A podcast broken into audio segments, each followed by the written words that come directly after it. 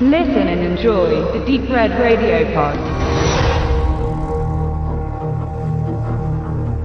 Heute haben wir ein Experiment gesehen, das Belko-Experiment. Ein kleiner Film, ich würde ein, ein Low-Budget-Film vom mittlerweile groß gewordenen James Gunn, der mit Guardian of the Galaxy 1 und 2 zwei große, hochdotierte Filme inszeniert hat und auch geschrieben oder mitgeschrieben. Und im Belko-Experiment hat er das Drehbuch verfasst, alleinig, und lässt Greg McLean Regie führen. Ein Mann, den wir kennen von Wolf Creek, der australische Backwood, weil Wood haben sie nicht, aber Back, Back-Slasher. Outback-Slasher. Outback-Slasher, Entschuldigung. Ähm, jeden, eine Armada von bekannten Schauspielern in einem Bürokomplex eingeschlossen ist, das Thema. Bekannt vor allen Dingen aus Serien die Gesichter. Wir haben Scrubs, wir haben Gilmore Girls, wir haben alles Mögliche. One Tree Hill, Parker Lewis, der Coole von der Schule, Silicon Valley. Also sind eigentlich fast nur Serienstars drin Und Michael Rooker. Und Michael Rooker, ja. Und natürlich Sean Gunn als Bruder von James Gunn, der ja in seinen Filmen meistens auch mitspielt.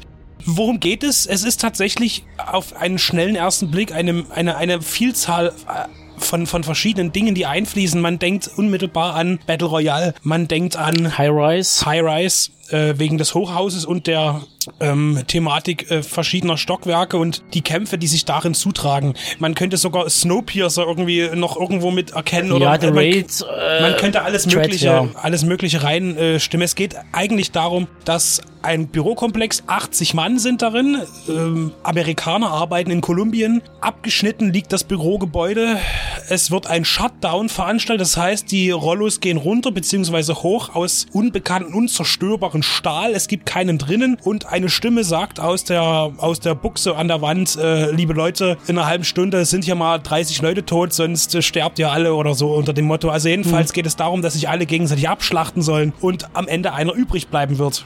So, das ist der, der Film, das ist das Thema. Ist nichts Neues, ist bekannt, schon in 100 verschiedenen Variationen gesehen. Mehr gibt's auch eigentlich nie zu sagen. Es gibt, also das ist der Plot. Eine Story, also zwischen den Zeilen lesen kann man da nichts. Das ist einfach mehr ist er nicht. Der ist ziemlich stringent Und formelhaft, weil man den auch schon tausendmal irgendwie in anderen Formen schon irgendwie mal gesehen hat. Also es ist jetzt nichts Unerwartetes. Grafisch sehr brutal und wir haben Ja. gerade eben schon äh, so gemutmaßt, dass der Film in dieser Fassung höchstwahrscheinlich nicht in die Kinos kommen wird. Das ist unsere Vermutung. Oder es läuft ähnlich wie bei Ayas äh, Maniac, ähm, dass der ein Kino-Release bekommt, ein sehr kurzes nur, und dann halt verschwinden wird. Genau. Er ist wirklich sehr brutal und da ist auch wirklich äh, mit sehr viel handgemachten Splatter gearbeitet worden. Es platzen Köpfe, es werden mit Echsen schön Gesichter deformiert und eingeschlagen. Man kann auch immer ganz gut zusehen. Ähm, also der ist wirklich äußerst rüde, der Film. Leider passt aber die Gesamtstimmung nicht ganz zu dieser Brutalität, weil der Film dafür ein bisschen zu flapsig lustig beginnt. Ähm, zu viele One-Liner, die so nicht ganz passen und deshalb die eigentliche dra dramatische und drastische Emotion, die man erzeugen könnte, um wirklich zu sagen, im, im Kino sitzend, um Gottes Willen, was ist das für ein grausamer Film,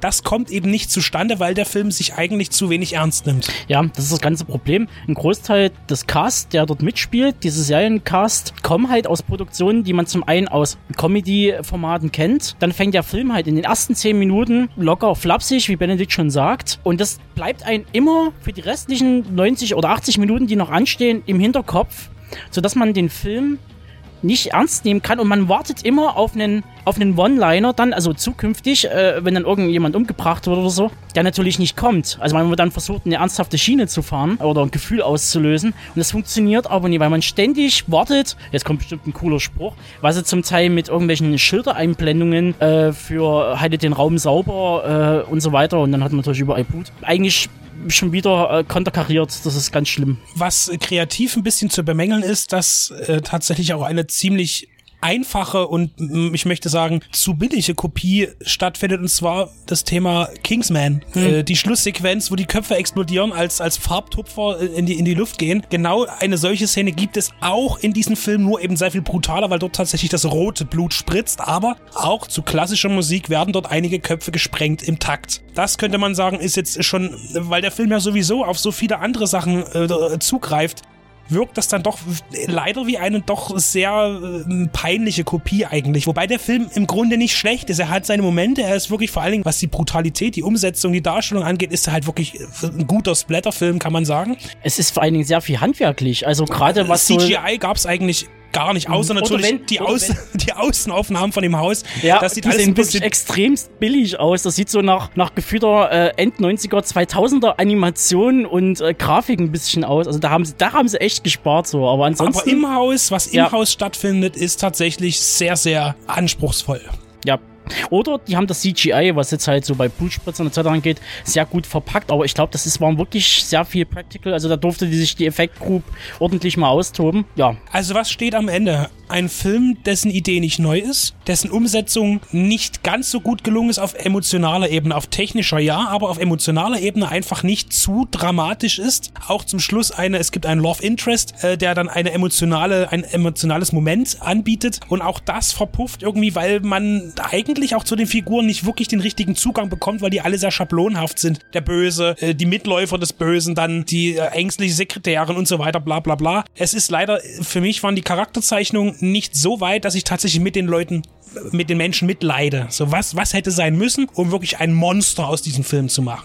Genau. Also er, man geht raus aus dem Kino und sagt so, ja, okay, war jetzt nicht schlecht, aber auch, aber auch nicht wirklich überragend gut. Es war eine nette Unterhaltung.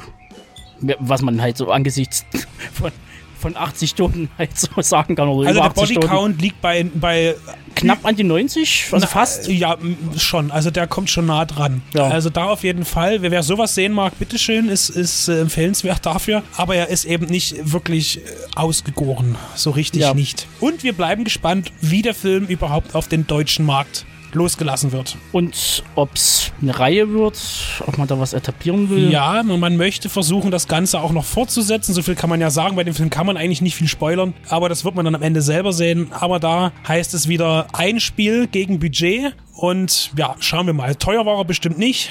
Die ja, Möglichkeit ich hab, besteht. Ich habe fast die Vermutung, dass James Gunn jetzt solche Filme nutzt, um sich auszutoben, dank Drehbücher etc.